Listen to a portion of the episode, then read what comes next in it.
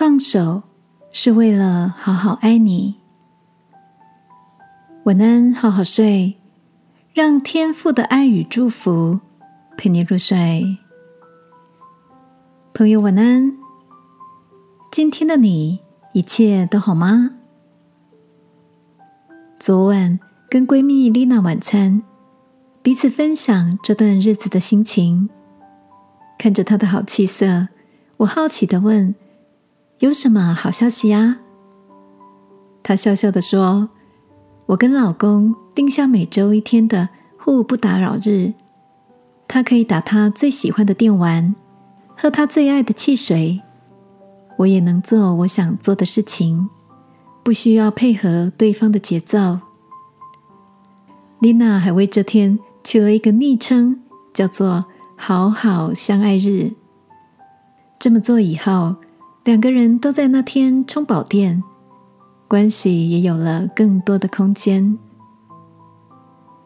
我想，人跟人的摩擦，多半来自于期待与现实的落差。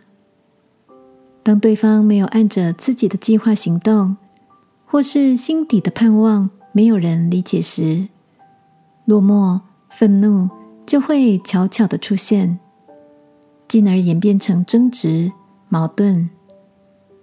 有时候，积极的沟通可以避免争端；然而，适时松开紧握的手，也能有效缓解气氛哦。亲爱的。你都如何看待放手呢？那不是放弃或冷战，而是出于爱，愿意退一步，使关系更宽阔。放手不代表转身离开，而是站在一旁守候、陪伴，允许对方去尝试、追寻梦想，包容对方跟自己不一样的兴趣。甚至是接纳他选择一条又难又窄的路，开心的时候一起欢乐，跌倒时也能主动协助包扎伤口。那是一份充满柔软的弹性。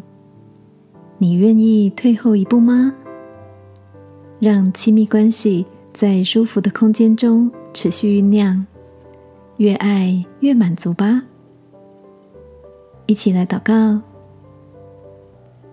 亲爱的天父，求你使我有智慧，懂得爱人如己，让彼此多一点空间，让爱自由的流动。奉耶稣基督的名祷告，阿门。晚安，好好睡。